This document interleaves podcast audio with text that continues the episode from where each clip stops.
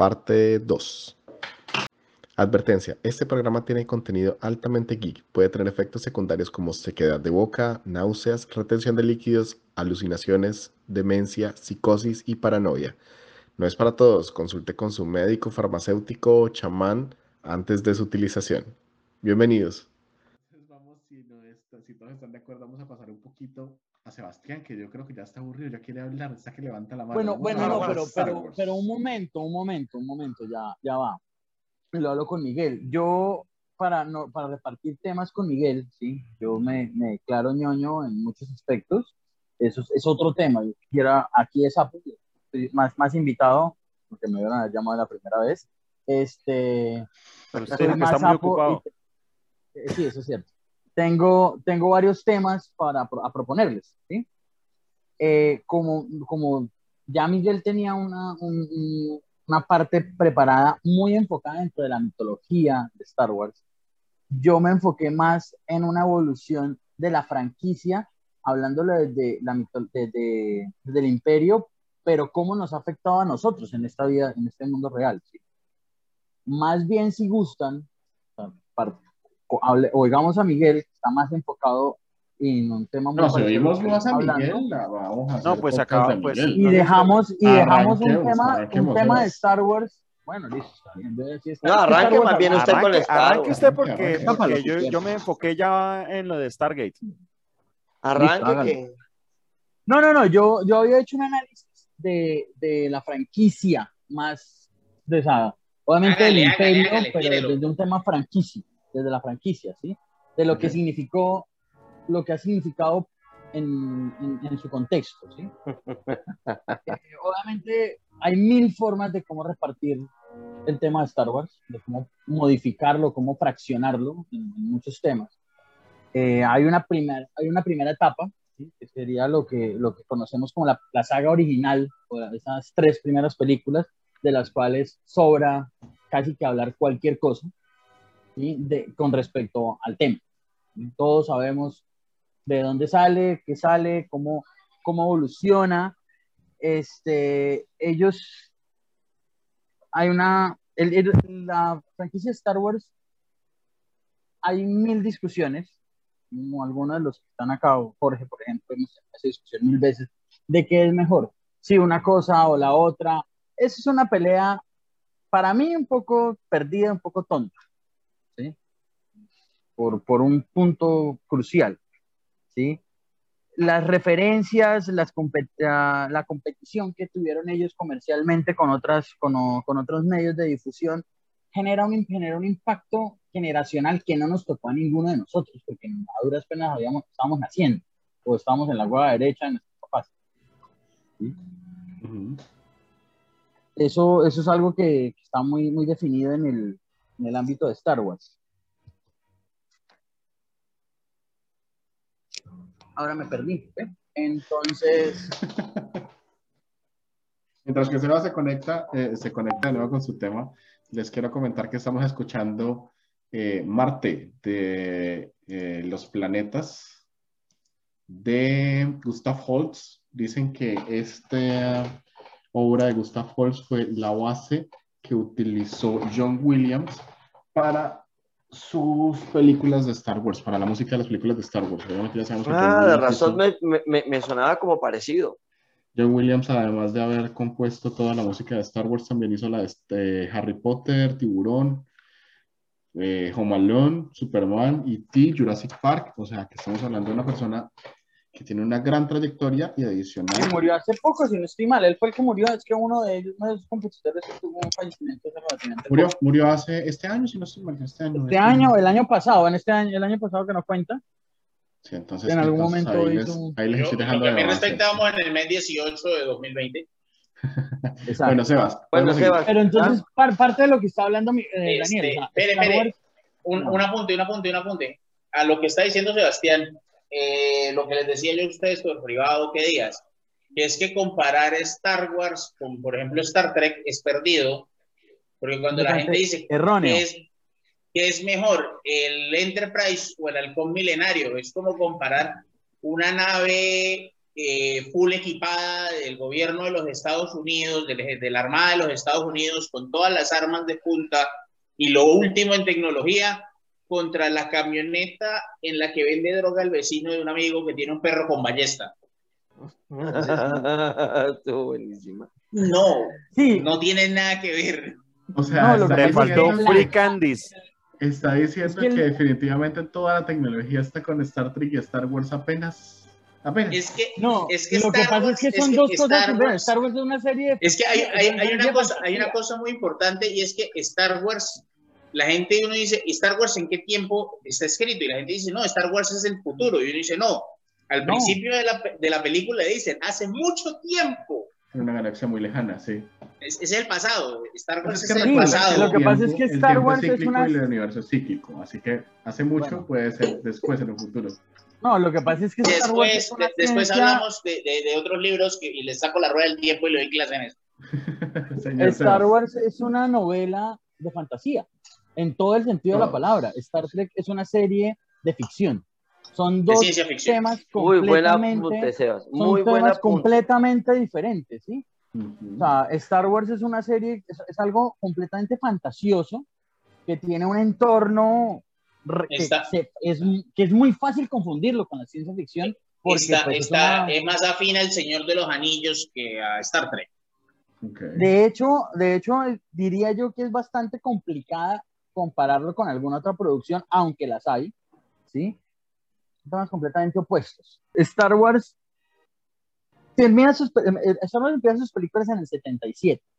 ¿sí? Su, primera, su primera y única producción en ese momento es una producción audiovisual que empieza en el 77. Termina sus tres, sus tres películas en un entorno menor a... He dicho de lenguaje.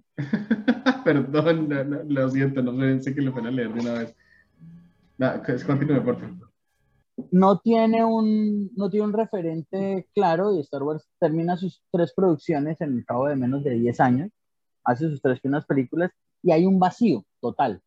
O sea, el mundo no vuelve a saber nada concreto de Star Wars, a excepción de uno u otro producto, principalmente audiovisual. Está la, está la, batalla, la, la campaña de los Ewoks, que es una película que estaba completamente olvidada en la historia por cinematográfica. Por mala. No, de hecho, bueno, Oiga, hasta ahora le estoy entendiendo a Sebas. Es que Sebas está hablando del Imperio Star Wars. Sí, señor. Yo estoy hablando del Imperio Star Wars para nosotros. ah, ya, ahora sí, ya, ahora sí ya le entendí. Ahora sí yo, pero. Ah, pero este, está hablando del Imperio Star Wars. Johan ah, estaba como este man de qué está hablando, ¿no? Está hablando del ah, por eso imperio.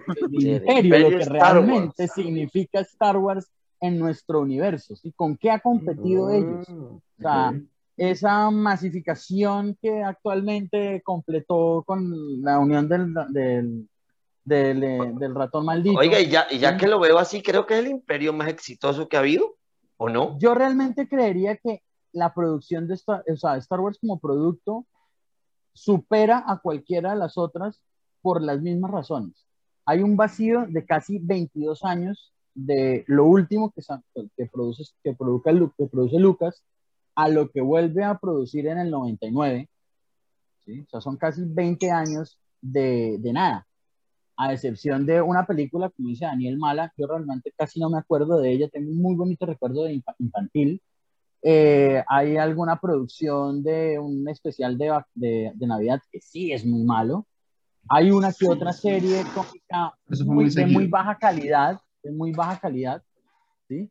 Y no más. O sea, empieza a haber un montón de novelas y a, ver, y a, a crecer un fenómeno literario alejado de, del público realmente, porque solamente lo conocía el que realmente le importaba. Asimov, eh, Oscar, este, cualquier otro escritor de ciencia ficción tenía su mercado, que era la literatura, que eran los libros, era el, que le gustaba leer, era ese fenómeno que se ha ido perdiendo actualmente. Mientras que Star Wars era el que estaba, era el que quería ir a ver a cine, no más.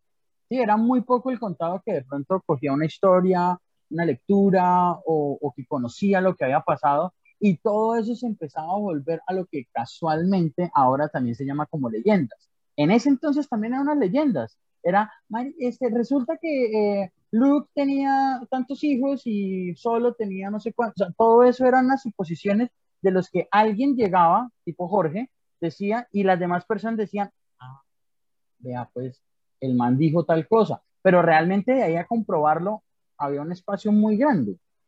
Hay 20 años de soledad de Star Wars y sin embargo no, mantiene... infinidad de novelas. Claro, hay infinidad de novelas. Infinidad Haberse las leído todas es imposible. Es veo la palabra. es que... Dejemos que, dejemos que Sebas termine su línea argumental y, empezamos a, a los Claro, en esos 20 años hay mil cosas, pasan mil cosas, pero la verdad está completamente alejado de la masificación. ¿sí? Cuando de pronto este tipo de la nada vuelve y dice, voy a volver a sacar otra película, voy a continuar, peor aún, voy a continuar la historia que les dejé machucada a, a medias que, que, les empecé por la mitad porque nadie se había dado cuenta que la película empezamos viendo la tercera película cuarta. y no la primera, la cuarta, perdón, empezamos viendo la cuarta película y no la primera y, y me hablan de una historia que no tengo ni idea de qué me ha, o sea, como que nadie entendía por qué me gusta, pero simplemente me gusta. Obviamente hay todo un, todo un, todo un fenómeno cinematográfico de gran magnitud, de las naves, todo lo que no era, lo que no, todo lo que no era Simov ejemplo, ¿sí? todo, ese, enfoque principal siendo representado relativamente dentro de ese mismo espacio. Eh, termina, empieza el 99 ya finalizando siglo y, y aparece la primer eh, episodio 1 a la cual muchos años después renegaron. Yo realmente lo acepto, yo tengo un gran cariño por episodio 1 porque es es la primera película a la cual yo realmente veo en cine, en estreno, y creo que le pasa a todos. Eh, un par de años antes o un año antes, de pronto me vi la remasterización, el remake, la remasterización de del Imperio Contraataca, pero realmente lo primero que vemos, Jorge, pues no fue conmigo, pero sí éramos, ya nos conocíamos entonces, ese boom de, de Star Wars.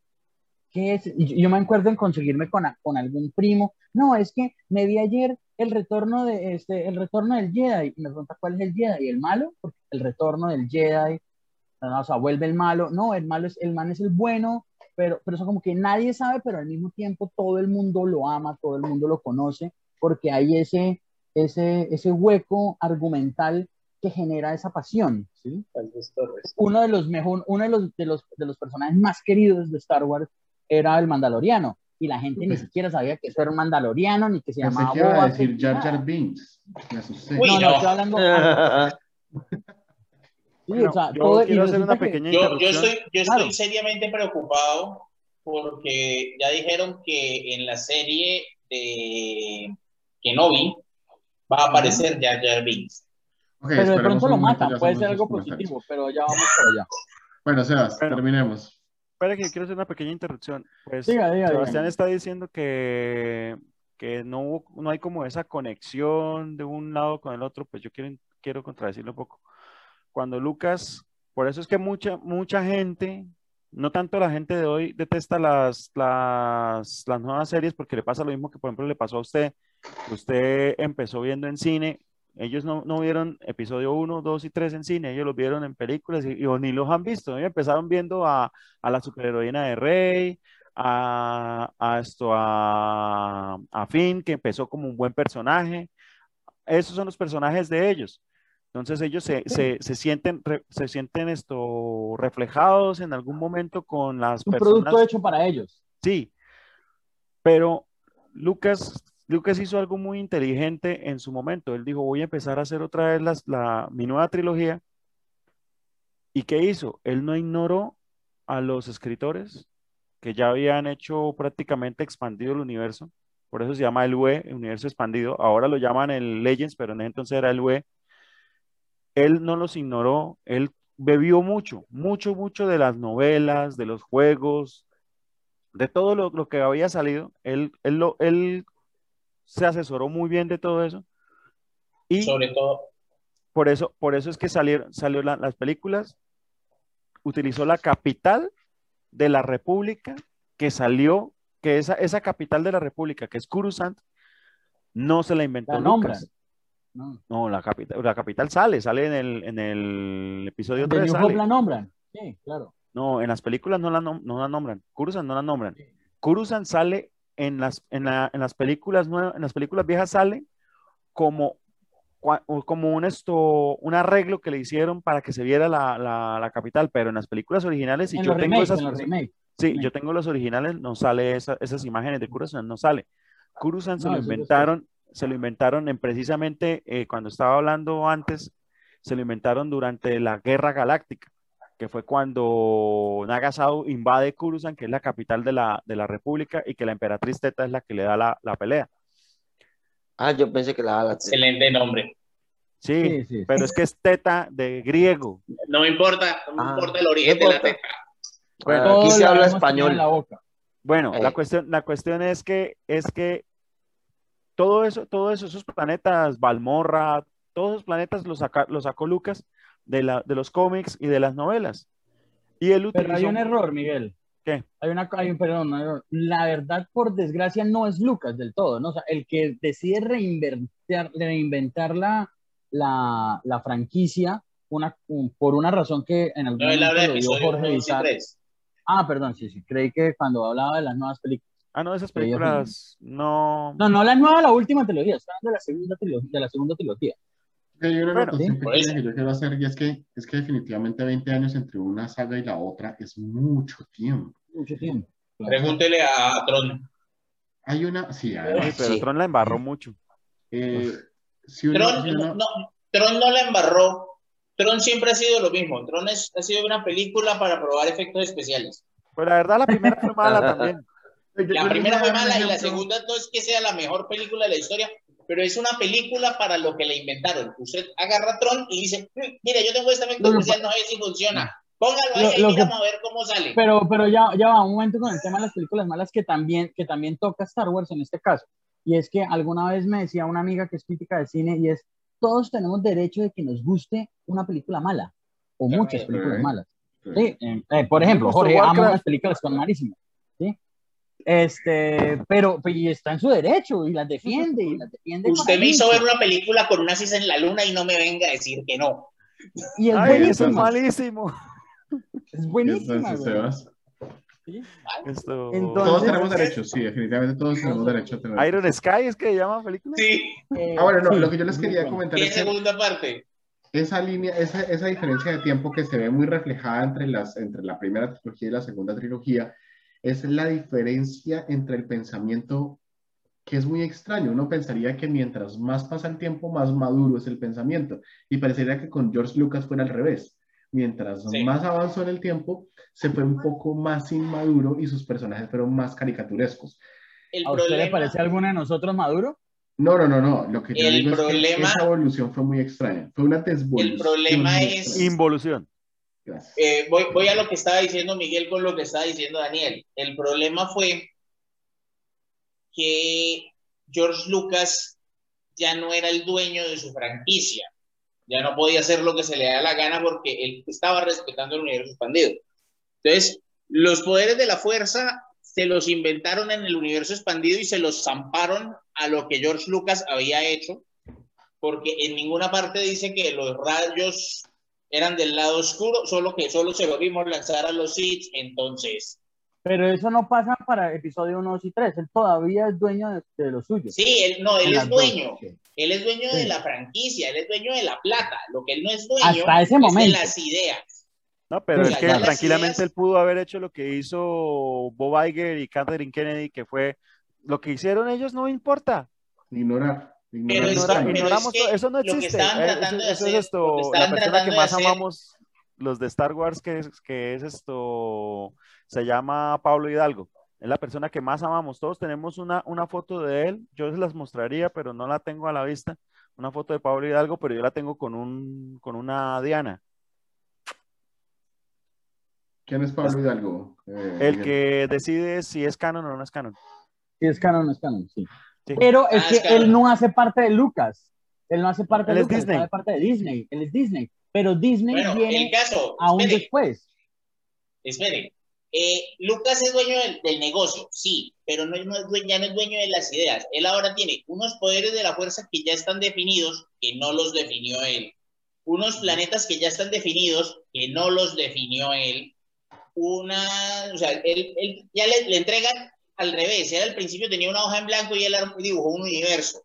Esta vez le dieron un universo y le dijeron, bueno, ahora mire a ver usted dónde empieza a dibujar.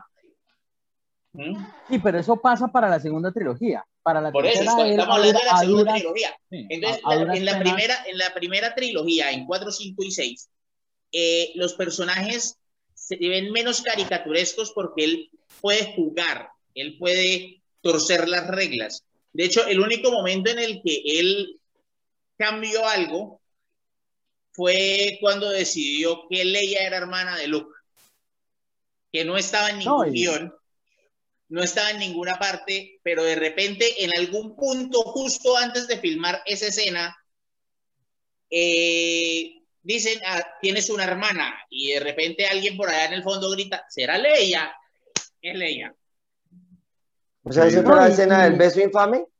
Por eso la escena del beso infame. La escena del beso es antes y no tiene nada que ver y estaba, de hecho, estaba pensado que hubiera una, un, triángulo amoroso ahí y al final se elimina y qué mejor manera de eliminarlo que volver los hermanos. Es que si yo, no estoy, mal, si yo no estoy mal, Luke debía ser novio al final de... De, de Leia, sí. De Leia, sí. Ese, ese, ese Hermione y... partamos, partamos que Luke originalmente iba a ser mujer, ¿no? Luke en, unos, en un principio, muy principio, en los primeros bocetos era mujer. O sea, mejor dicho, el, la, era, el, protagonista era Leia. Star Destroyer. No, Star, Star, Killer. Star, Killer. ¿Sí? Venga, y Lucas, definitivamente uno no puede ser un, un Jedi, o sea, o sea no, no puede tener una novia como Jedi, ¿cierto que no? O sea, que no, pregúntele a, a Obi-Wan. pues, y después se la matan y es terrible, pero pues, pregúntele venga, Eh, según las películas, no. Pues según los principios de los Jedi, no, no se podría. Según las películas, no. ¿Cómo puede ser uno recto y todo con una mujer encima? Olvídese. Con, con el, el, amor, el amor lleva al odio, el amor lleva a, a varios sentimientos que llevan al lado, al lado oscuro. al lado oscuro, sí. Lo que pasa es que yo nunca entendí, como, como, persona que, que, ha leído tanto de eso, nunca entendí por qué o sea, si usted es usuario de la fuerza, entonces se vuelve un extremista católico o un extremista islámico. Es que ese es el problema. El problema es que la fuerza está vista desde los dos extremos. Pero es que hay, o sea, hay una, una, un, medio. el gris. Venga, una pregunta, una pregunta. Si yo quiero, yo quiero traer una, ya, que estamos en Star Wars, yo quiero traer un, detalle y, yo prefiero ser un Sith. Daniel. Señor. ¿Qué sería? Jedi o Sith. Jedi o un Sith. ¿Yo qué sería un Jedi o un Sith? No, un Jedi, un Jedi. Yo sí, yo sí. Sebastián, sí. Sebastián. de cabeza. Yo sería un usuario de la fuerza, la verdad me mantendría al margen. Sí, y Miguel. Bueno, yo jugué Star Wars The Old Republic, que es un juego MMO RPG masivo. Y lo mejor es no ser ni uno de los dos. Tuve un personaje de cada clase y los llevé tanto al lado full light, full dark. Y la verdad, la verdad, la verdad, los finales del light son más bacanos. Pero yo sería un scoundrel. No, hasta no me llega. No, yo, yo sería. Scoundrel es esto. Sería solo. O sea, yo, o sea, yo, yo no, sería yo prefiero ser un Yo soy, yo soy, yo soy el que estoy sentado frente, frente, a, frente a Grido y Grido me está diciendo de que si no pago... O sea, yo digo que yo sería un Sith no desde mi elección, sino desde mi personalidad. O sea, en base al tipo de persona sí, que sería una ah, sería un Sith. Sí, sería un Sith. Pero voy a jugar a ser el capitán América y le voy a decir a, a Sebas lenguaje. Perdón, sí, sí, sí, sí. Sería una ah, sí, sí. mala persona. Jorge, Jorge, Jorge, se le estallaban las venas. Yo, yo tengo, yo que días estaba eh, hablando precisamente de la última trilogía y yo terminé llegando a la conclusión de que se desperdiciaron un posible final que hubiera sido excelente para la saga. Pero espere, George, ya va, ya va, dame un segundito. Termino una parte y hablamos de, hablamos de las posibilidades de lo que pudo haber tenido la última trilogía. Es una discusión bastante larga porque hay muchas cosas. Está bien, está bien, respetamos que hay, hay, muchas, hay, muchas, hay muchas cosas. Bueno, bueno, hágale, hágale, hágale.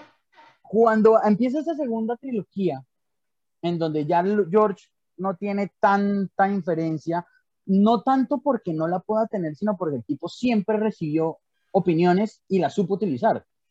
Otro detalle, él a última hora decide matar a Ben Kenobi. Porque alguien llegó y le dijo, el man no hace nada de aquí en adelante. Y dijo, ah, bueno, pues sí, entonces matémoslo. Y le dio un, una repotencialización a su personaje tremendo porque el tipo no iba a hacer absolutamente nada. Iba a ser el viejito del parche. a él lo matan a última hora. El actor, yo, no, voy a, hacer nada. yo no voy a hacer nada. En, el siguiente guion no, no hago nada. A él lo meten porque la productora le dice, usted tiene muchos peladitos nuevos, nadie ha hecho nada. Harrison Ford hizo una película con usted antes, eh, metamos un, un, actor experimentado, ¿sí? Entonces lo meten a él y también pasa con Tarkin, ¿sí? Tarkin también muere y Tarkin era un monstruo de la actuación en ese momento, ¿sí? Que es el, el comandante... Grand Moff Tarkin. Grand Moff Tarkin, ¿sí? El que le da las órdenes prácticamente a, a Vader. Cuando empieza esta segunda etapa de, de, películas, ya en el 99, empieza a tener lo que yo llamaría la, la, primera renovación realmente de la saga, o sea, donde realmente le empiezan a agregar materiales a la mano de las personas, porque lo que decía Miguel, sí, había un montón de cosas escritas, como lo dijo Jorge, pero no estaban a la mano, o sea, la persona tenía que ser muy fans y buscarlo, o sea, tenía que, que dedicar a, a, entrar en él. Pero, pero aquí, aquí empieza a haber un montón de producciones, empieza a jugar un personaje muy importante como es Cartoon Network con cosas para niños, porque empiezan a enfocarlo también a los niños, ya que lo que, han, lo que había sido Star Wars era para sus padres en ese momento. Aparece Tartakovsky, que hace uno de los mejores enlaces. Ese tipo es un monstruo, para los que no sepan, él es el que hizo la serie de cortos de cinco minutos. Es el mismo escritor de Samurai Jack. Sí, es muy buena. Es muy buena, es una obra de arte. Y las chicas superpoderosas. Y las chicas superpoderosas. Y el laboratorio de Dexter. Este, pero el tipo hace algo tan bueno y Carson Network le dice, bueno, volvamos a hacer mejor, pero ya no trabajes con nosotros, pelean. Y empieza a, a lo que para mí, para, para, mí es el producto más grande y más importante de toda la saga, al, al que muchos odian, creo que Jorge lo detesta, y es la Guerra de los Clones en algún momento alguna vez usted me, alguna, alguna vez usted me, me Es que hay, hay, hay, unos hartos que se vuelven demasiado hartos por minutos, pero la serie en general es a mí me A mí me fascina. Todos esos hartos, hartos me, me encantan porque le da, es, la, es, lo que realmente le da enriquecimiento al universo audiovisualmente. En, en, en, libros, en inglés eso lo llaman el book. Eh, cuando se está leyendo una saga muy larga, siempre hay dos o tres libros que son los libros malos pero es porque el libro sea malo. O sea, cuando una saga tiene 20 libros, no hay, no, hay libro malo, porque no hubiéramos pasado de ahí. Pero son esos libros donde hay muchísimo desarrollo de la, de la trama, pero yo quiero la pelea. Que podemos dejar de desarrollar la historia y llegar a la pelea. Ya, por favor, llevo tres libros. Claro. Te lo ruego. Pero entonces, en ese desarrollo tan enorme. Llevo 15 capítulos y no ha pasado nada. No ha pasado Podemos nada. avanzar, gracias. Como una, como una sesión de rol de 10 años. Este... Pero todos todas las semanas pasaba algo. Todas las semanas pasaba algo. Este, pero, pero entonces es, eh, es, ese producto de, de Cartoon Network es tan bueno que supera aún las negociaciones porque justamente cuando se está terminando entra la negociación con Disney, que tal vez es en un principio la peor etapa de Star Wars, en un principio, cuando, eh, porque no saben qué hacer, borra, hay un borrador, eliminan todo lo escrito, dicen de aquí para adelante no existió nada, solamente esto, esto es canon, aparece este gran amigo de Miguel, ¿sí? Y, y empiezan como a desdibujar y empezamos a perder un montón, un poco de, de, de la ilusión por Star Wars. Pero al mismo tiempo es tan fuerte ese, ese imperio de lo que ellos han creado que resurge de las cenizas y logra brotar y, se, y se sigue manteniendo. Haciendo las cosas mal. Haciendo, no, haciendo las cosas mal. Aún haciendo las mal, Ahora, yo... No, no, exacto. Entonces ahí es donde Hacen vamos Homero. a Hacen un Homero, pero, pero Star Wars, Star Wars se, se mantiene. Hay una trilogía que es muy mala, por más que tratamos de defenderla en, en general, la trilogía es mala pero empieza a haber un montón de, de, de, producciones adicionales, que es lo que estamos viendo en este momento. Desarrollo. Que se está alimentando, sí, que se está alimentando de todo. Bad Patch. Es más, el Bad Patch, yo le tengo un punto con el Bad Patch. A la fecha de hoy, estamos aquí a 29 de, mayo. 30 de mayo. 30 de mayo. Usted 30 de mayo, aquí está el 29. bueno, estamos en 29. Daniel nos habla desde el futuro desde el futuro. en este momento, la lo último que ha entregado a Star Wars fue el último capítulo de Bad Está tan bien hilado o ha, recibido tanto de todo que para los que no se lo vieron, el capítulo es, a, grosso modo, viene, viene, la historia de este grupo de, de clones malos, de no hagas spoilers. clones. No, no, no. No lo he visto. Este, no, no. Bueno, no, es, es algo. ¿Se vio el pasado? No, no, no he podido ver ninguno. Bueno, entonces no le voy a sapear mayor cosa. Sé, de qué trama, este, trata la trama, así que no hay problema, pero no es Sí, la trama, trama, pero entonces ellos empiezan a tener, a hacer lo que, lo que pasó con, con, con, con la guerra de los clones y empiezan a tener un montón de historias que no tienen nada que ver, pero en este caso está funcionando al revés. Ellos están recibiendo cosas de todos. Entonces está el Bad Batch, que es una serie original en donde tiene la representación de los clones, que hace parte de la representación de la segunda trilogía, en donde aparece, por ejemplo, en estos últimos capítulos, Fennec Chan, y la Casa Recompensas, personajezote, que existía en la primera original, en la, trilogía original, que sale en los últimos capítulos de, de Mandalorian. O sea, empieza a haber una interconectividad que aún todavía Chan va a tener un, un, protagonismo importante en la serie de Boba Fett. Es, este, y al final, por ejemplo, de este capítulo, ellos se encuentran, ¿cómo es que, Miguel, me corrige? El monstruo que mata a Luke en, la fosa de, Java. El Sarlacc. El Sarlacc. Aparece el Sarlacc de Java. O sea, encuentran cómo apareció el, el Sarlacc de Java. Ah, ese es el, el, la, la, la, pequeña mini sorpresa, pues, sin spoilear nada, porque el capítulo es muy bueno, no tiene nada que ver. Entonces hay una interconectividad y cosas tan pequeñas que solamente lo entiende el que es demasiado ñoño y el que ha venido siguiendo, siguiendo la, la historia, pero que es bueno para mí, es, tiene, le, le recibe, recibe para el fan de la primera trilogía, de la segunda trilogía, del que está en las, en las cuestiones actuales, o sea, está muy bien hilado. Lo que está haciendo Disney ahorita, aparte de las películas, fue, eso ha sido para mí un producto de muy buena calidad. Realmente hay una, hay una, están hilando un universo y se está mirando un futuro a largo plazo en plataforma de streaming de muy buena calidad, sinceramente. No, sé qué vaya a pasar las con las plataformas de streaming son el futuro del cine y de la televisión. No, no, no. En eso estoy totalmente en contra, Johan. No son el futuro, son el presente. Ah, en este punto ya no existe, ya no existe casi la televisión. O sea, yo veo que, yo veo que la gente ve más Netflix, Prime Video, eh, es que, vean, vean, el, vean el ejemplo. vean, dónde, dónde, está el cable de televisión. O sea, esta vaina ya no se usa. Lo va a mandar aquí. Eh, sinceramente, el, el, la televisión por cable está ahorita en donde estaba el teléfono en el triple play hace unos años. Yo creo que la televisión por cable tiene usted un contrataba, Usted contrataba, usted contrataba internet y le decían, sí, claro, pero le ponemos teléfono. Pero ¿para qué yo para qué quiero teléfono? Sí, es cierto. ahora, ahora, ahora, ahora, el cuento es que le dicen a usted, eh, le pongo internet, televisión. pero le pongo televisión. Y yo, pero yo para qué quiero televisión. Televisión ya tengo internet. Lo fijamos un poquito, pero sí tenemos razón. Sí. Sí, es el, sí, es el, sí es el presente. Sebas, concluya. Sebas, concluya. Concluya. Bueno, no, yo tenía, yo tenía, ahora sí, Jorge, tenía y, la, y, y lo ponía en plan, en plan a todos. Para ustedes, ¿cómo? Porque creo que todos tenemos opiniones muy encontradas, pero al mismo tiempo muy parecidas sobre lo malo y lo bueno que fue la última trilogía.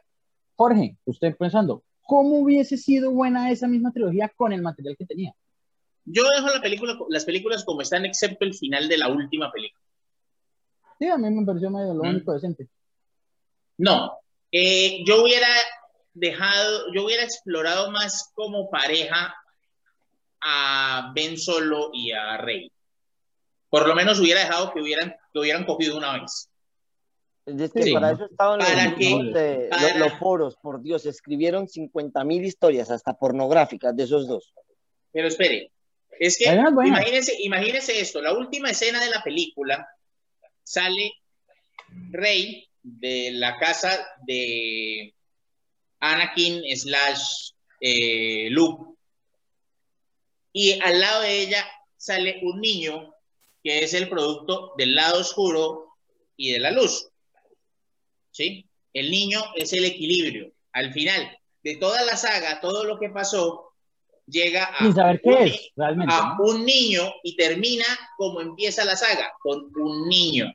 Pero es que eso es. Oiga, ¿saben qué me gustó de la última saga? Perdón, la diferencia es que el primer niño fue concebido por las midiclorias. Midiclorias, sí. Por el peor invento de la historia de Star Wars. Nadie sabe qué es el segundo niño, eh, Daniel. No, el niño que se está refiriendo al final, de Jorge Vitar, no fue, no fue concebido por nada, ¿o sí? No, no, no, el niño no aparece. Es un niño que aparece en la ah. imagen final y de pronto con, la con el poder de la fuerza levanta un, palo escoba, una escoba. Una escoba. Una escoba, O sea, no, se sabe qué estaba en la película anterior. para empezar, no, no, no. Lo que, lo que está diciendo Jorge es un final alternativo. Un final alternativo. Lo que yo hubiera hecho al final. Yo, ah, para cerrar, la saga, para cerrar la saga, yo hubiera hecho, yo hubiera dejado un niño de ellos dos. Lo que pasa es que ellos acaban las, ellos quieren acabar para terminar de matar a lo viejo, quieren acabar con la saga Skywalker, entonces tenían, para poder hacer eso tenían que acabarlo. Eh, Pero es que ahí acababa, ahí acababa. Ahora hay otra cosa. Ben Solo es el príncipe de Alderán, el príncipe de Naboo. Que no existe, ¿no? y nunca subimos, nunca trabajaron eso. No, y nunca trabajaron a los, a los caballeros de Ren. La verdad es que hay un montón de huecos tremendos. Eh, ¿Saben qué sí me gustó de la última? Eh, que cuando. Johan, ¿cómo cuando hubiera sido a, buena la última película? Ya le, eh, justamente cuando muestran a, a Rey meditando. O sea, siempre nos habían mostrado al Yoda ahí con los ojos cerrados, como cuando yo hago mis sesiones de meditación aquí en la casa, aplastado con los ojos cerrados y ya. Pero esta pelada sale levitando con un montón de piedras, girándolo. O sea, lo que hace la fuerza cuando un está meditando. Y la cuestión es esta. Y cuando, y cuando Kylo Ren está meditando también. O sea, esas personas incrementan su dominio sobre la fuerza en base a la meditación que hacen. No, o sea, no, no, lo que pasa pero, o sea, es, que es lo mismo, es lo mismo que, no pasó medita, con, no con las peleas con Sale de Luz. O sea, no, no, eso es lo que me gusta, o sea, eso es lo que me gusta. Pero, o sea, cómo adquieren los poderes los Jedi y los, y, los, y, los, y los Sith, o sea, que es que esto no es una vaina que les llega porque sí. O sea, si no medita, no tiene poderes. Y de hecho, siempre se hizo hincapié en que hay una equivocación ahí. sus poderes aumentan en la base en la que más meditan. Claro, y de hecho dedicaban grandes cantidades de tiempo porque yo... yo pero en Star Wars eso se llama estudiar. Ah, bueno, sí. Sí, pero, no, tienen una pequeña, una pequeña equivocación ustedes. Según lo que explica aleatoriamente la saga, es que los, las miniclorias que están en todo, en todos, en todos los seres, incluyendo los, los androides, ¿sí? existen en diferente medida. Los que tienen mayor cantidad de miniclorias son los que no se puede aumentar, sino es con lo que su merced nació, son los que tienen el poder de la fuerza. De ahí los, sensibles. o los, los sensibles o bla, bla, bla lo que ellos explican, lo que dan a entender sin explicarlo al mismo tiempo, porque eso es, lo bonito y la embarrada de Star Wars, que ellos explican sin explicar, sin lo que uno entiende, es que al haber menos este, manejadores, ¿está bien dicho la palabra? Menos este, usuarios. de la fuerza, el poder se aumenta en los pocos que quedan. Al momento de la última trilogía, cuando muere Leia, con esos poderes machucos que le pusieron, cuando muere sí, cuando muere Luke, cuando ya no están, cuando ya hay muy pocos este, eh, usuarios de la fuerza, tanto Rey como, como Kylo empiezan a tener un montón de poderes absurdos, ¿sí? En donde se pueden comunicar y se pueden eh, ver visualmente, casi tocarse, casi que tener relaciones, ¿sí? Eso nunca se había visto. Y no ah, ¿saben qué, me gustó mucho? el personaje de este señor grande, que era un clon, este, ¿cómo se llamaba? El que era todo de forma, que, también fue otro hueco que nos dejaron, nos alimentaron y al final no nos dijeron qué era, nada, no fue nada especial, pues. Miguel tiene yo, no, yo no voy a responder la pregunta de, de, de Jorge, de Sebastián, pero ya que ustedes dijeron, han tocado mucho que los usuarios de la fuerza, no, lo que estoy poniendo yo de fondo acá es un personaje de Star Wars, del antiguo canon. Quítese de ahí, Luz. Ese se llama Locktech y conocido por los jugadores de, de SWTOR como el Terror, The Terror from Beyond. Eso es un monstruo. del más allá. Es un, monstruo que tenían encerrado una de las razas más antiguas y más poderosas que hubo en Star Wars, que se llama los Gree. Y prácticamente es una explicación de qué es la fuerza. Si se dan cuenta, el personaje es 99.9% Lovecraftiano, tanto que es un bicho que tiene como 30 metros de altura. Los personajes, al principio nos enfrentamos contra los tentáculos que están en los pies. No es mm, un lado oscuro ni es un lado luminoso. Es la locura de los seres los seres, esto, esa galaxia no tiene un dios como bueno ni malo, sino tiene un dios, eso es un dios. Vengan, ¿saben qué, ¿saben qué me da? ¿saben qué me está dando miedo? Y, que esta eso, está más les, y, salta cable Jorge. Les carcome, les carcome el cerebro a tanto a unos, a uno los hace creer que lo, lo, que hacen luminoso es lo bueno y a los otros que lo del lado oscuro es lo bueno, pero en realidad la locura es lo único bueno porque los personajes que, que giran alrededor de este, de este Terror Promillón, todos están locos. Bueno, yo creo que hemos hablado muchísimo de Star Wars y creo que Star Wars da para hacer todo eso, es que eso es lo que yo les iba a decir, Star Wars, da todo para, Pero por hoy vamos a cortar un poquito de Star Wars para poder terminar, porque si no nos vamos a alargar demasiado, señores, y acá me van a jalar las orejas. Ya me las están jalando por WhatsApp. Entonces, esto, señores, eh, de último tema. mí te amo. Eh, de último tema tenemos Jorge, quiere llegar más a la actualidad y nos va a hablar de los CRI y el universo. Y los Scroots. Y los Scroots. Es que los Scroots no son tan interesantes, son feos. ¿Cómo que no? interesantes. ¿Cómo que no? ¿Usted quién le dijo eso? A mí, a mí personalmente. Es mi, mi visión subjetiva. Entonces vamos a hablar de Marvel. los Scroots son enemigos de todos los imperios, son los enemigos de los Shi'ar, son los enemigos de los... Ok, entonces vamos a dejar que Jorge, por favor, nos desarrolle el tema. Bueno, Se fue la voz de Miguel. Eh, no, me dejó callado. ¿Cómo así que eran? Eran. Ahora son buenos. Ah, no, pero eso no cuenta. ¿Cómo que no? Eso es como cuando Jorge le dice a usted que nada de lo que usted dice es cana. bueno, arranque, Jorge. Bueno, a ver, hay una cosa que está en todas las mitologías modernas toda la literatura y es que el imperio nunca es bueno. ¿Mm? Si usted pertenece al imperio, usted es malo. Y si usted pertenece al imperio y usted es el protagonista, usted tiene tres opciones. Se toma el imperio, derroca el imperio o reforma el imperio. ¿Mm? Si usted no está haciendo una de esas tres cosas, usted no es el protagonista, no me preocupe. Este, entonces, Marvel va un paso más allá y en vez de crear un imperio, crea dos, y luego tres, y luego cuatro. Y todos son malos porque no los vemos desde el punto de vista de los imperios, sino desde el punto de vista de la Tierra, que es el, el mundo que todo el universo quiere. No sé para qué, pero sí. Son malos para nosotros. Yo sí sé para qué, ya le explico. No, son malos, son malos y son malos entre ellos. Entonces, todo empieza con los celestiales. Los celestiales aparecen porque ya Kirby dijo que aparecían. Y empiezan a ir por ahí y un día uno de ellos dice, ¿sabe qué tengo ganas de hacer? Crear vida. O sea, ahí Hay gente que juega tenis, hay gente que juega rol y los celestiales crean planetas. Entonces empiezan a experimentar genéticamente con todo lo que van encontrando por el universo y eventualmente empiezan a crear formas de vida inteligentes. Entre esos, su primer experimento exitoso son los Kree. Agarran una raza en el planeta Ala y la llevan hasta la perfección. ¿Mm? Los Kree son genéticamente perfectos y están estancados porque no pueden evolucionar. Entonces. que no podía pasar. No podía Yo puse de fondo de pantalla los celestiales. Sí, bonitos ellos, varios kilómetros de altura. Este, son tan grandes que hay gente viviendo dentro de la cabeza de uno. Eh,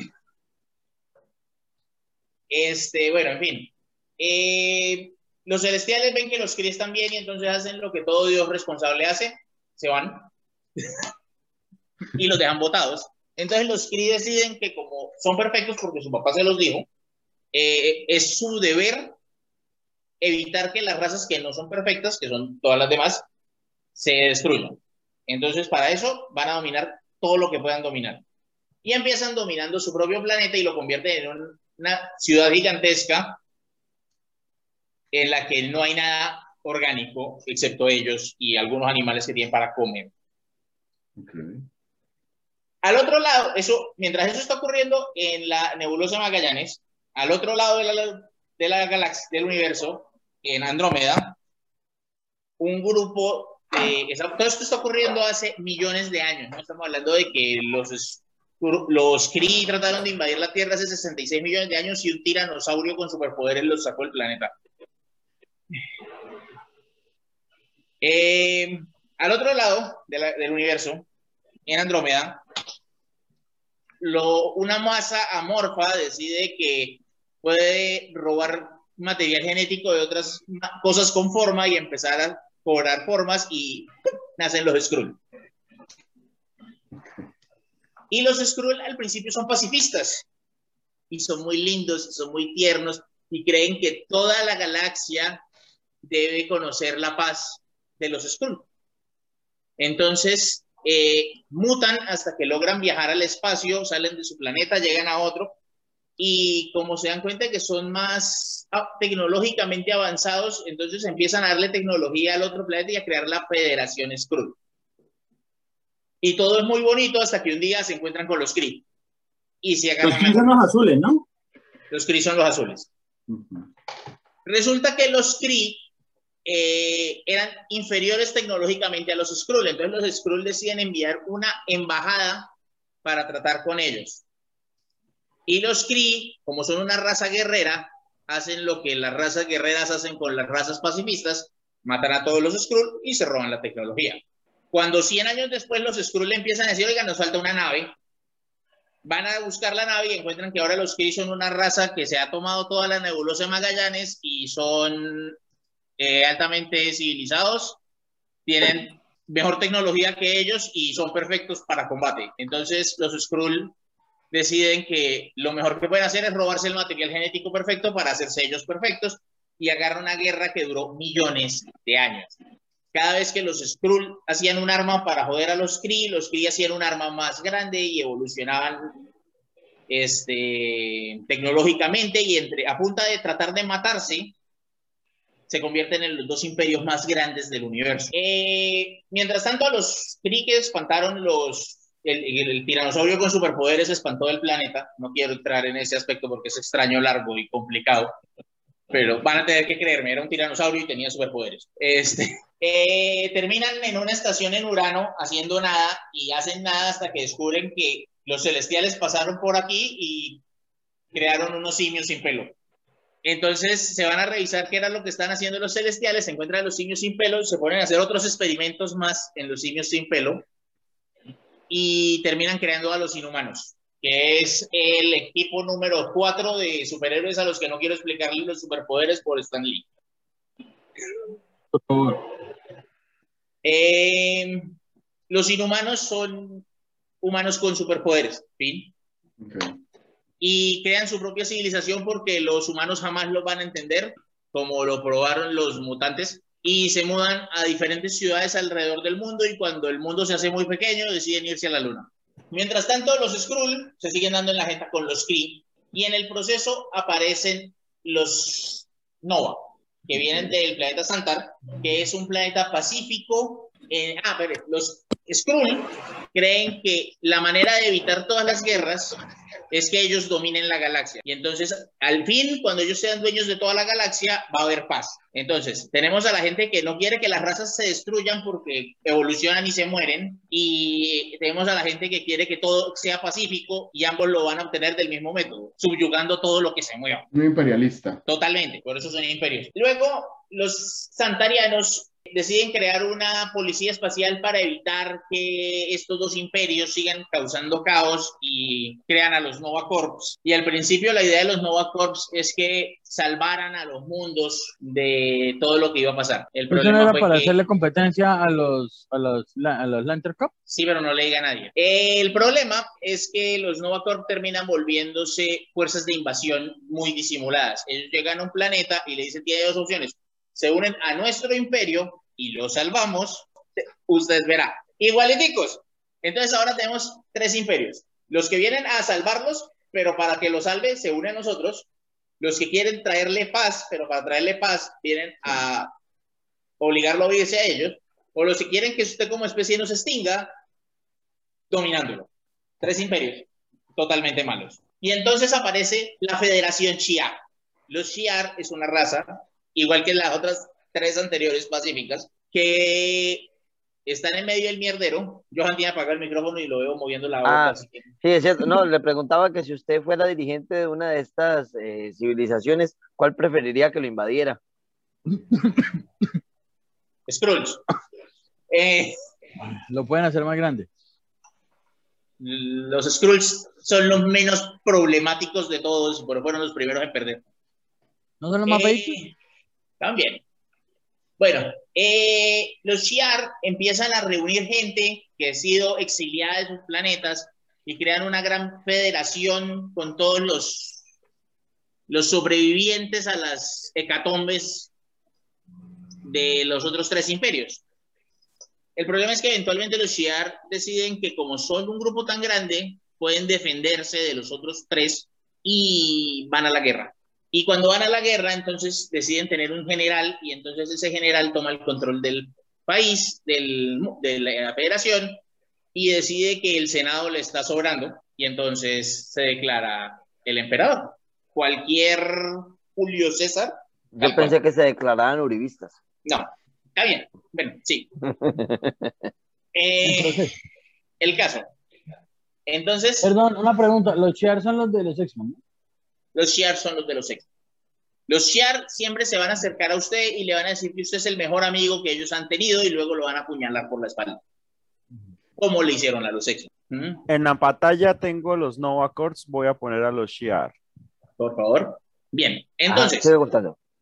terminamos con cuatro imperios y cada imperio está coincidencialmente en una galaxia diferente de los vecinos que tenemos en la Vía Láctea. Mientras tanto, la Vía Láctea no se la ha tomado nadie porque la Tierra, que es el centro del universo, este, está ahí y es imposible tomarse la Tierra porque cada vez que alguien llega a tomarse la Tierra, algo malo pasa. De nuevo, tiranosaurio, superpoderes. Destruyó, destruyó una flota interplanetaria, un tiranosaurio. Pongan, pongan eso en, en perspectiva. A eso yo tengo que agregarle una cosita. Lo que pasa es que en el universo 616, que es en donde se mueve todo, la Tierra es un punto de, de como convección es la palabra, donde todo choca. Es, es un nexo multiplanar. Todos los universos donde está, convergen o sea, en la Tierra. ¿Qué pasa? Estos cuatro imperios todos quieren la Tierra, pero el problema es que también lo quiere Dormammu, Oiga, marica, eso que acaba de decir Jorge me hizo clic en la cabeza y yo, venga, marica, esa vaina, qué chimba, weón. Estamos hablando de, de, dimensiones que convergen en una sola, de la cual se origina. Ah, claro, la Tierra, como somos los creadores, nos imaginamos todos. Ah, qué chimba. bueno, entonces, Dormammu, eh, Dormammu quiere también tener control de la Tierra. Por el otro lado, Shumagorat también quiere tener el control de la Tierra. Y hay cantidades de entes, que eso sí, pues es lo que me gustó de la película Doctor Strange, que especifican que los Avengers son los defensores de las cosas físicas, nosotros de, de, lo demás. La verdad, lo que nos defendía de todo eso era el reggaetón. Cuando esos llegaban y escuchaban reggaetón, caían derrotados. Algo así como Mars Attack. Eso. bueno, este, volviendo al tema. El gato volador perdió el combate. Los cuatro, para cuando todos deciden que al fin vamos a atacar la Tierra porque ya pelean entre nosotros, se está poniendo largo, em, vienen los Kree, vienen los Skrull a tomarse la Tierra y... Perdón, Jorge, ¿cuál es el que tiene una mente colmena? Los Kree. Los Kree son dominados por, la, por el Supremo o la Inteligencia Suprema, que es una computadora eh, genética gigante que todo lo sabe.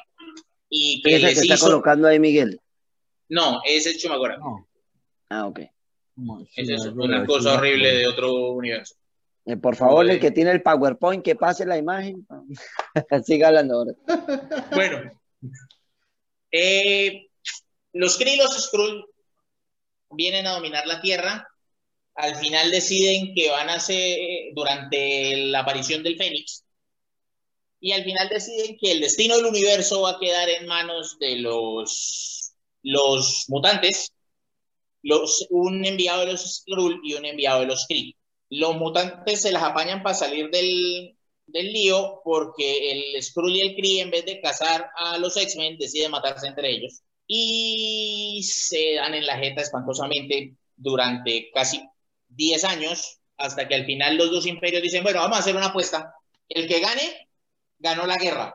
Si el enviado de los Skrull gana, ganaron los Skrull. Si el enviado de los Kree gana, ganaron los Kree y se acabó la guerra. ¿Listo? Vamos.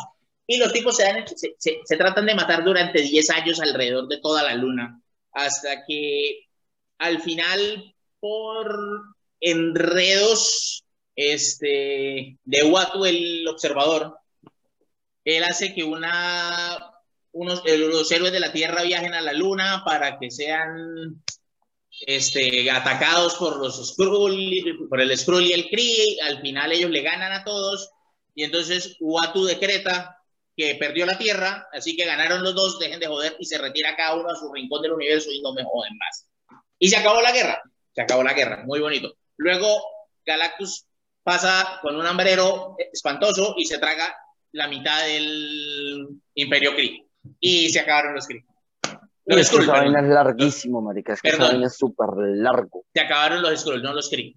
Entonces los Kree ven que los Skrull están medio muertos, se les olvida que la guerra se había acabado y tratan de extinguirlos. Y lo único que salva a los Skrull es la guerra de aniquilación, que Anilus sale de la, de la zona negativa y trata de destruir el universo entero y en el proceso termina de destruir los mundos Skrull que quedaban. Así que los Skrull se retiran y se esconden en la Tierra, hacen todo el proceso de, de, la guerra, secreta, en la que se hacen pasar por, por superhéroes para tratar de dominar el mundo.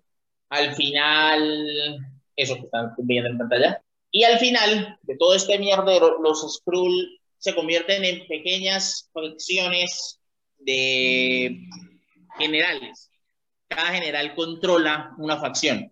Al final el Super Skrull los une a todos, se convierte en el Imperium Skrull, que es un imperio más fuerte, pero más pequeño que el que tenían antes, y se va de cabeza a Ala y le dice a la inteligencia suprema, vamos a hacer algo sencillo, ustedes únanse a nosotros y no peleamos más, y formamos un gran imperio. Y después miramos cómo nos tomamos la Tierra.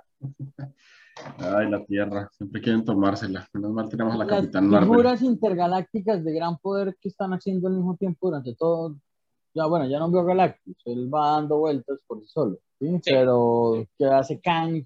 ¿O qué hace.? A Kang no le importa nada que no tenga que ver con Kang. ¿O qué hace... Bueno, en teoría, durante todos sus eventos, Kang es un superhéroe que todavía no ha descubierto que va a ser el que va a joder todo el, todo el tiempo. El tiempo.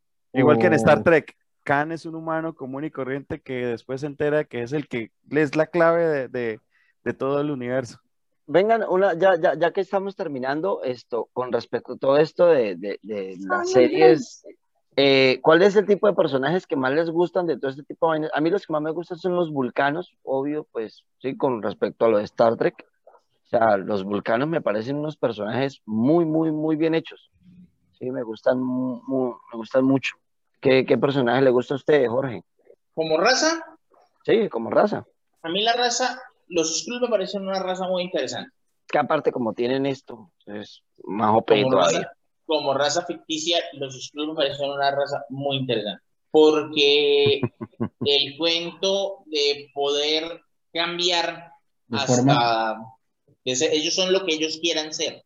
Oiga, y, creo que en la última película de la persona que, que toman en, la última película de Avengers, eh, eh, Fury aparece ya con esos manes allá, ¿no? ¿No es la vaina?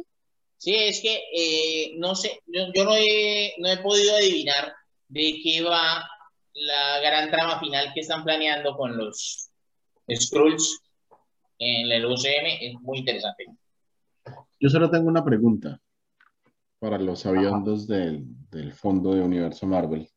Capitán Marvel estaba con los, con los Kree en su entrenamiento, ¿cierto? Después de que perdió la memoria y no recuerdo cómo terminó ya. Ah. Eh, y ella luego revuelve a la Tierra y vuelve con su super uniforme. Y para diferenciarse de los Kree lo que hace es que le cambia los colorcitos. ¿Qué sentido tiene eso? O sea, es como, perdón, perdón la semejanza, ¿no? Pero si yo soy nazi y me cambio a dejar de ser nazi y ser contra los nazis, pues no vuelvo la esvástica, un cuadradito con la esvástica adentro, porque voy a seguir siendo o pareciendo un, un grupo más de los nazis. Entonces, si ella era Cree o hacía parte de los Cree y solo se cambia los colores, solo parece un élite más de los Cree. A mí personalmente me pareció es un, hueco en la trama terrible. Bueno, una cosa, eso, eh, si, lo, si lo tenemos en cuenta, eso pasa en la película.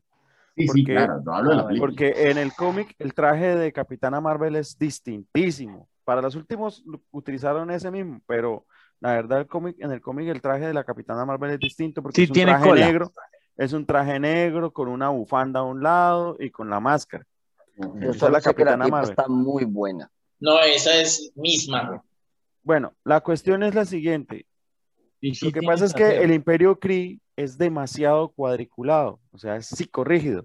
Al cambiarle los colores al traje, es decir, soy disidente. Ok, ok. me, caso con, me caso con esa teoría. los Kree no tienen los Kree no evolucionan y no tienen imaginación. Los Kree existen bajo las reglas que su Dios viviente, que es la inteligencia el que está ahí atrás, el que está ahí atrás, eh, les dicta. ¿sí? Bueno, muchachos, el, uniforme el teléfono me está avisando que me quedan 10% de batería. No, ya para terminar. ¿Para qué no lo puso a cargar? Yo lo tengo cargando. Yo también. esto, no, pero sí tienes razón en algo, en algo, Johan, y es que nos hemos alargado tres horas prácticamente, señores. Tres horas. Sí yo, este, eh, yo, digo que a este podcast le colocamos el título de eh, Si usted no es muy ñoño, pase al capítulo 3. voy a hacer una cosa y es que voy a subir este completo, pero antes de subir este completo voy a subirlo por, por partes porque creo que en Star Wars hicimos una cosa muy interesante, creo que en Asimov hicimos una cosa muy interesante, creo que en Stargate hicimos una cosa muy interesante. Así que creo que lo podemos recortar por cada uno de los. Ah, está diciendo que con Jorge no. No, obviamente. para, o sea, para seccionarlos, para seccionarlos para que no se vaya tan largo. Obviamente también hicimos muchas cosas muy interesantes con los Chris. Entonces, creo que si lo recortamos, a lo mejor podemos hacer eh, ese que el, que le gusta una facción o el que le gusta todo, escuchar las tres horas o dormir un poquito escuchándonos. Entonces, va, a ser, va, a ser, va a ser un poquito más práctico. Para, para terminar, señores, porque ya de verdad vamos a tres horas. Un recomendado, pero rápidamente, medio minuto, un minuto. ¿Qué recomendado dan de todo el tema de los sci-fi que vimos hoy? Obra de arte, canción o película que, que encierre lo que a ustedes les parezca una recomendación para las personas Puede ser del universo del que hablaron o puede ser de otro sci-fi, donde hayan, por supuesto, unos imperios galácticos. Miguel. Yo recomendaría mucho leer las, los libros de Arthur C. Clarke. Son muchos relatos cortos, o sea, no hay posibilidad de que, ay, es que es demasiada lectura. No, es corto. Son libros de 50, 60 páginas. Es cortico. Y se mete mucho con el lado de lo que estábamos hablando, que es esto, la, una, ópera, una ópera espacial. Un segundo, perdón. Eh, Sebas, es el invitado.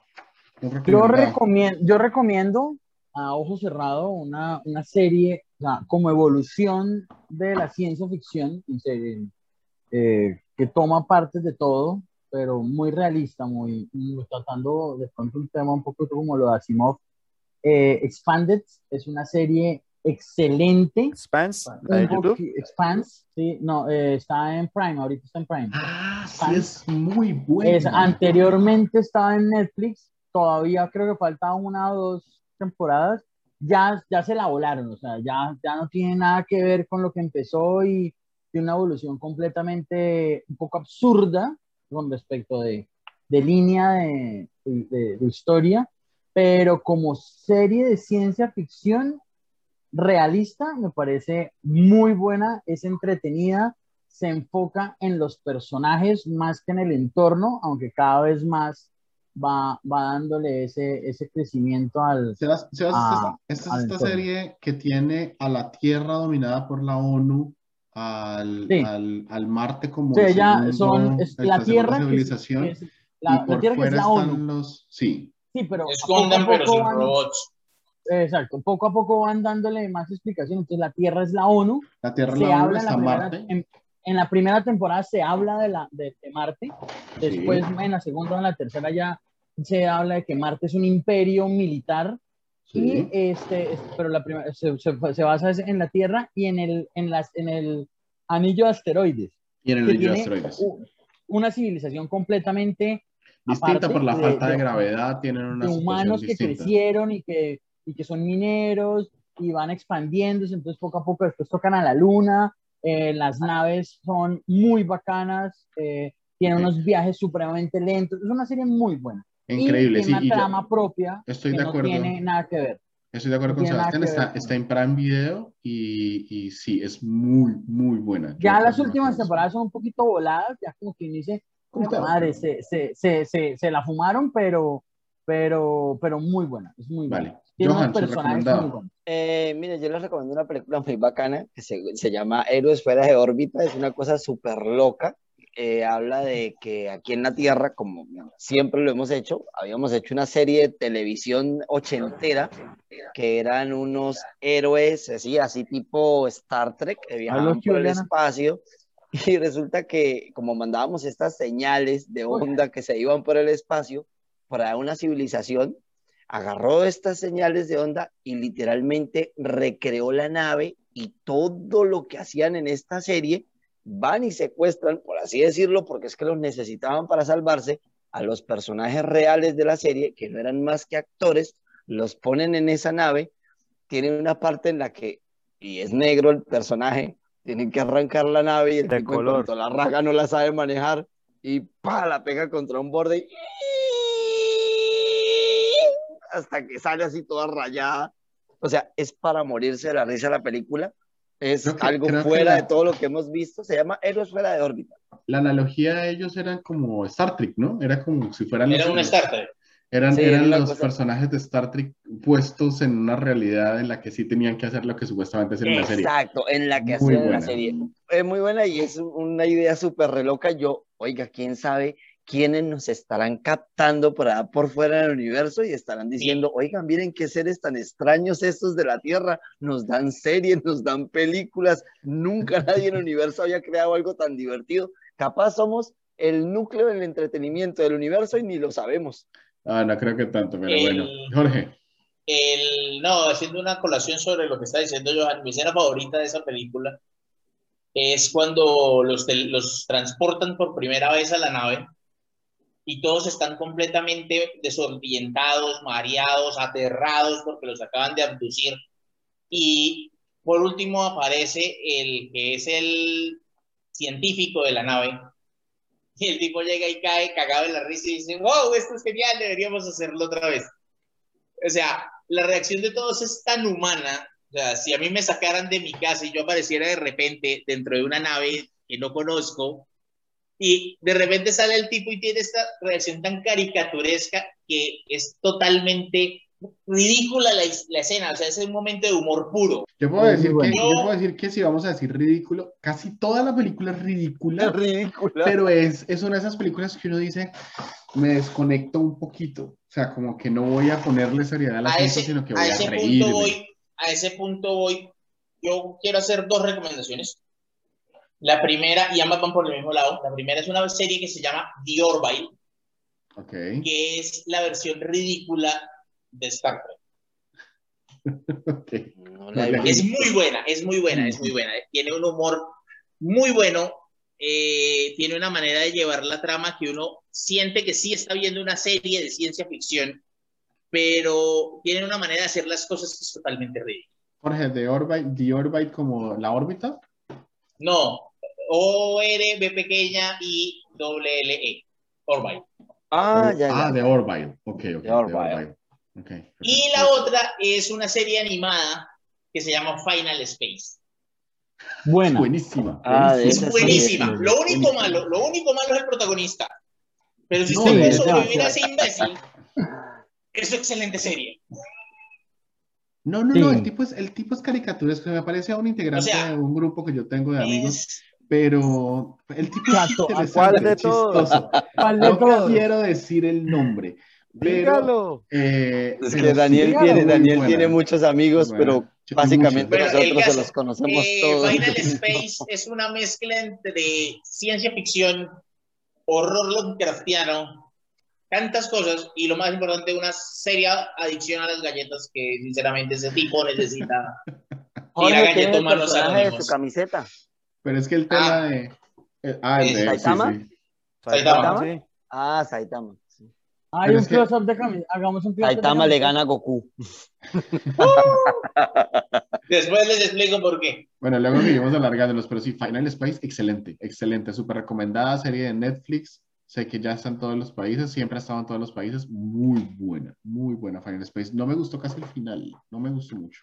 Pero. Yo no me he visto bueno. la última temporada. todo. Yo soy, muy- yo soy fan de Monkey. Ok, esto. Ay, Bueno, ¿por qué muchachos. murió? ¿Por qué murió? No, no voy a decir quién murió, pero qué Ajá. lástima que haya muerto, ¿cierto? A mí me parecía que hacía un buen personaje, que el hijo no fue lo mismo. Pero bueno, Miguel. Yo ya recomendé. Ay, sí, es Sí. Usted, ¿Soy yo el único que falta? Listo. Sí. recomendación es a él le encanta sencilla. salirse de la. No, yo tengo una recomendación muy corta, es un cuento súper cortico, creo que son dos páginas nomás, se me lo leí alguna vez en un viaje muy corto de, de- de Bogotá, a Cúcuta, si no estoy mal, incluso más corto. Muy corto. Se llama, no era como de Bucaramanga a Cúcuta, así de corto sería. Esto, Julio Verne. Depende, porque es- si iba con un compañero de, de copiloto era muy largo. No, no, iba en, iba en avión. Eh, Ah. Julio Verne y, el, y es un cuento que se llama Periodismo del siglo XXIX. Uy, sí, buenísimo. muy Buenísimo, bueno, yo lo es leído. realmente volado, es increíble las analogías o las semejanzas, perdón, que puede tener este libro con la vida actual, no del siglo XXIX, con la que ya No estamos tiene viviendo. pierde. No Hablamos tiene de pierde. Skype, hablamos de la comunicación, obviamente con Internet, hablamos de, de incluso, bueno, él, él hace alusión a una cosa que utilizan en Futurama y son estos tubos neumáticos en donde nosotros nos movemos de un lado al otro.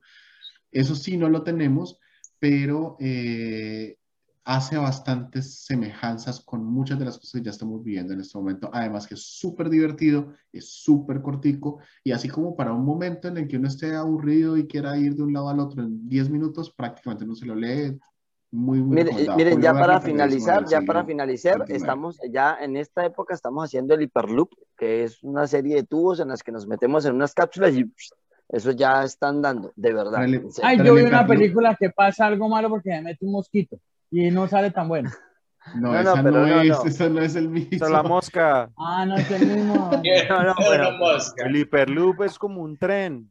Sí, es como un tren Ah, ya, el ya. que, sí, o sea, El alta tubo por donde, se- el por donde viajan los de tubo- Futurama. O sea, o sea, Algo está diciendo estamos haciendo y es, es, es, es, esta compañía que se llama The Bored Company o la compañía aburrida de Elon Musk. Pero sí, sí, muy interesante. Ojalá. No importa. Estoy esperando que vuelvan a lanzar los, los lanzallamas. Daniel es el único que puede comprar uno porque no creo que lleguen aquí a Colombia. Yo no creo que me lo dejen comprar. Pero bueno, señores, muchas gracias por todos por haber participado. Estuvimos muy largos, vamos a hacer un corte. Pero para el que sea que se haya aguantado estas tres horas largas, eh, déjenme Felicitaciones. Que respeto, se ha ganado un premio y el premio es poder dormir tranquilo después de habernos escuchado todas las barbaridades que dijimos. Muy seguramente ya para el próximo, sí, les adelanto que para el próximo capítulo vamos a hablar. Para los que ya se durmieron, felices sueños. Sí, sí. Ah, para, para los que estén en el norte del continente, Stargate tiene su propia página, que es un gorro entrar desde aquí de Latinoamérica, y ya están sacando su propia serie, serie empezaron desde cero. Entonces pueden intentar verla. Se llama Stargate Worlds. Sí, sí, es, es, es nueva. Daniel, ¿qué ibas a comentar? ¿Que el próximo capítulo qué? En el, en el, próximo capítulo vamos a hablar de la percepción de la realidad, va a ser un poco más corto. Eso sí va a estar bueno, eso sí va a estar volado.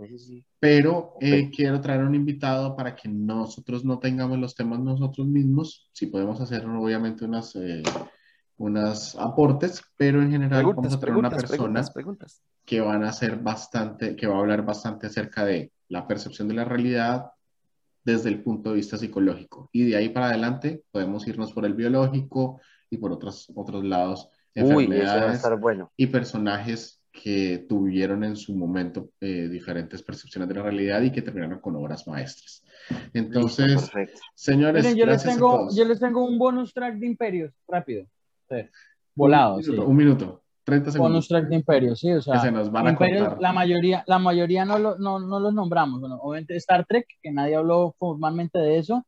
Eh, John Carter es otro imperio muy interesante de galáctico. Flash Gordon, primario que todo. Planeta de los simios, weón.